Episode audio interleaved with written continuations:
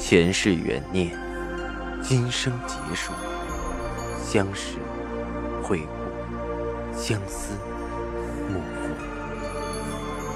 忘川河畔孤等，三生石前许愿，浮华落尽，只余情深入。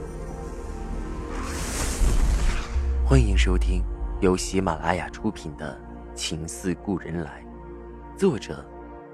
文安初心忆故人，蒋波，魅影，明月照经纶，木千林。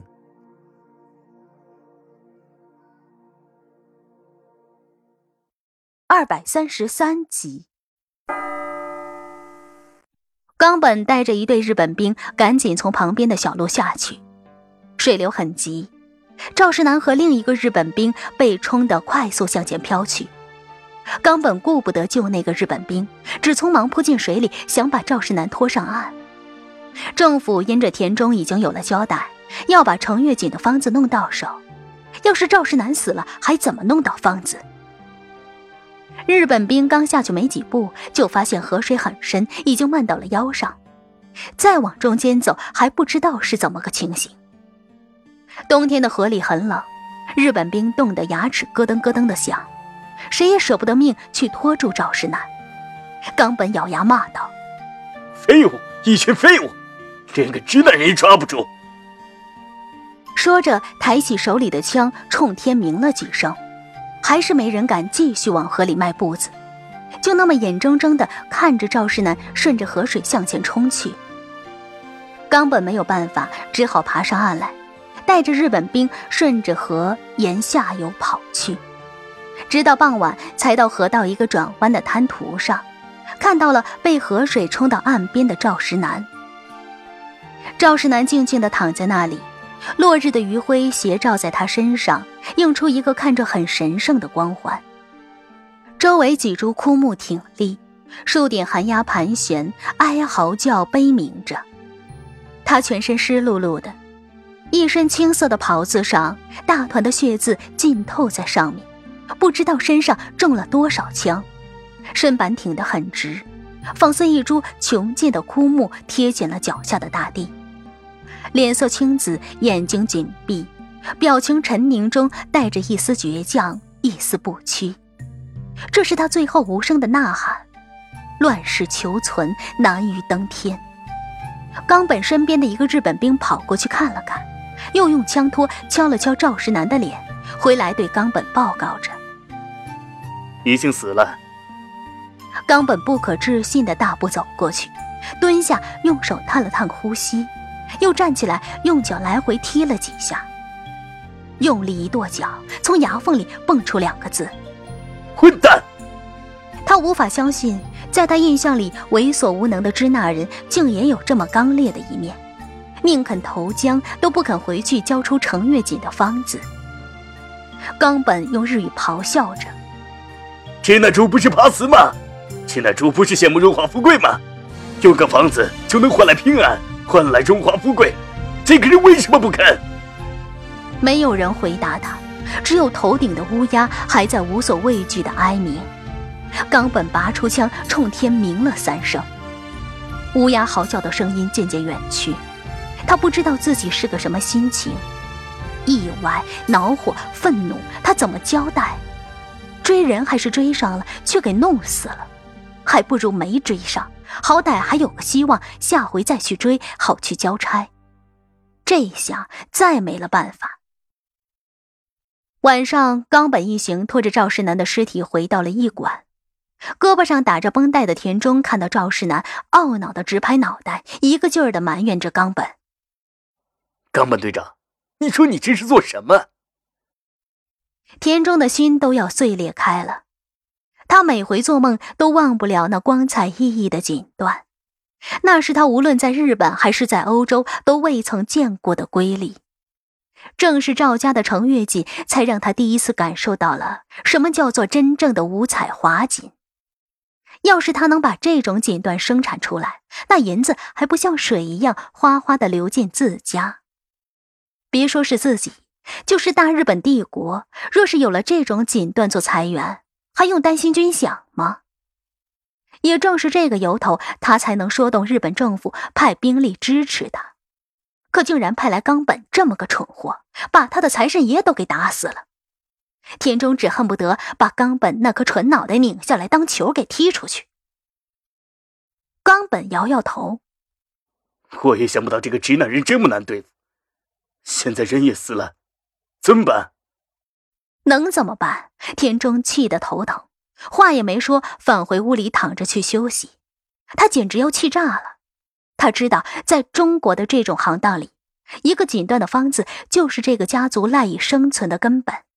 只会是当家人像宝贝似的长着，当家人再传给继承人，所以除了赵世南，只怕不会再有人手里有方子了。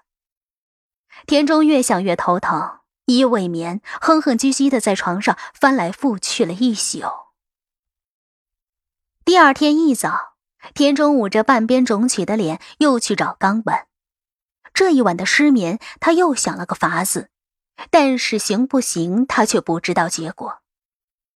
田中自家也是做丝绸的，他知道在一匹丝生产的过程中，养蚕、节茧、缫丝这些先不论，关键的就是染色、织锦这几步。即便赵世南知道方子，但是具体做活的肯定不是他，肯定还有熬料、填料、染色的匠人。这些人兴许只负责其中的一步。但是把这些人都找出来，把每人负责的那步连起来，一个完整的方子也就呈现出来了。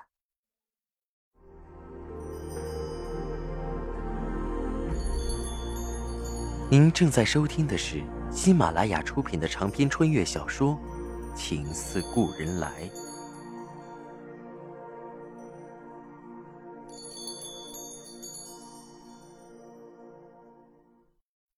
赵家是走了不少人，但是那些厂子里的匠人不可能也随着一起走，一定还有剩下的人。冈本点头同意，他现在不好再说什么，捅了那么大的祸事，如今田中说什么他便听什么。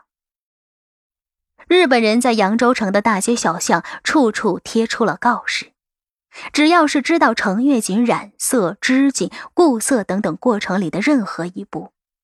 报到田中那里，经过验证后都能获得白银十两，还有一张在扬州城自由出行的通行证。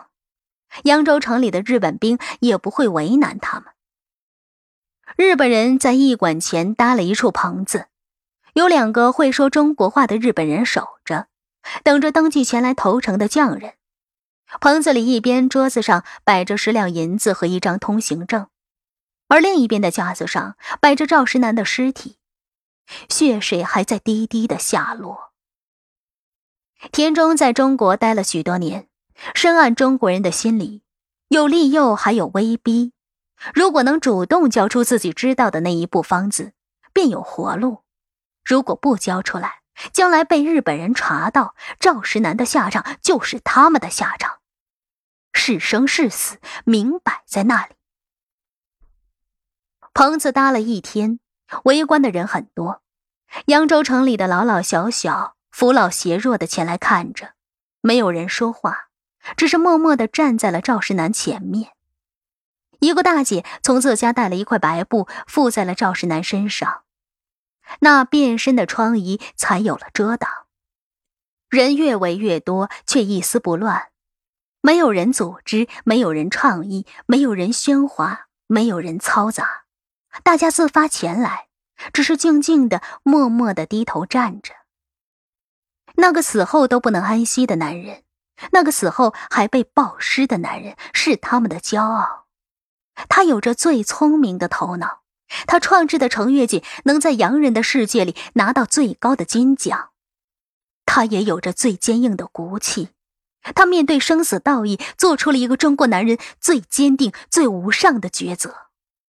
这便是几千年中国人的傲骨，而他不是沙场的将军，不是殿堂的官宦，不是文人墨客，不是簪缨诗礼，他只是士农工商中地位最低的一个商贾之人。可谁说商人便没有一分赤子情怀，没有一身凛然傲骨呢？江南的冬日飘起了细雨，冰冷的冬雨落在每个人身上，碎了一程。有人拿来了油纸伞，立在最前面的几个男人把伞撑在了赵世南的尸身上，任自己被雨淋得湿透。雨碎江南，乱红飞溅，明月暗淡，流光转了青石板，连油纸伞都碎在了江南的烟雨天。田中从驿馆出来，看着棚子前乌泱泱、漆黑一片的扬州人，心里有些发虚。这些人的沉默，目光中的悲愤，让他有些拿捏不准。犹豫片刻，他将悬赏的银子从十两提高到了二十两，但是人群没有任何的波澜，依然只是沉默。到了晚间，人群渐渐散去。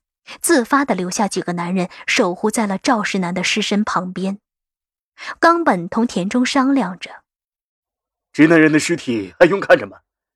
就那么扔了吧。”田中心里有几分不平，他眼巴巴的从早等到晚，竟然没有一个匠人过来向他报告哪怕任何一步。他从那群扬州人的眼里读到了他们心底的悲哀和愤怒。他第一次有些不解。他在中国待了多年，中国人的胆小贪婪在他心里是根深蒂固的印象。他几乎不敢相信，今天不要银钱，默默围在赵世南身边的那群人也是中国人。到底是为什么？他不解。也许他终究还是不了解中国人的。听众朋友。您刚刚收听到的是喜马拉雅出品的长篇穿越小说《情似故人来》，作者文安初心忆故人，播讲魅影，明月照经纶，莫千林。更多精彩有声书，尽在喜马拉雅。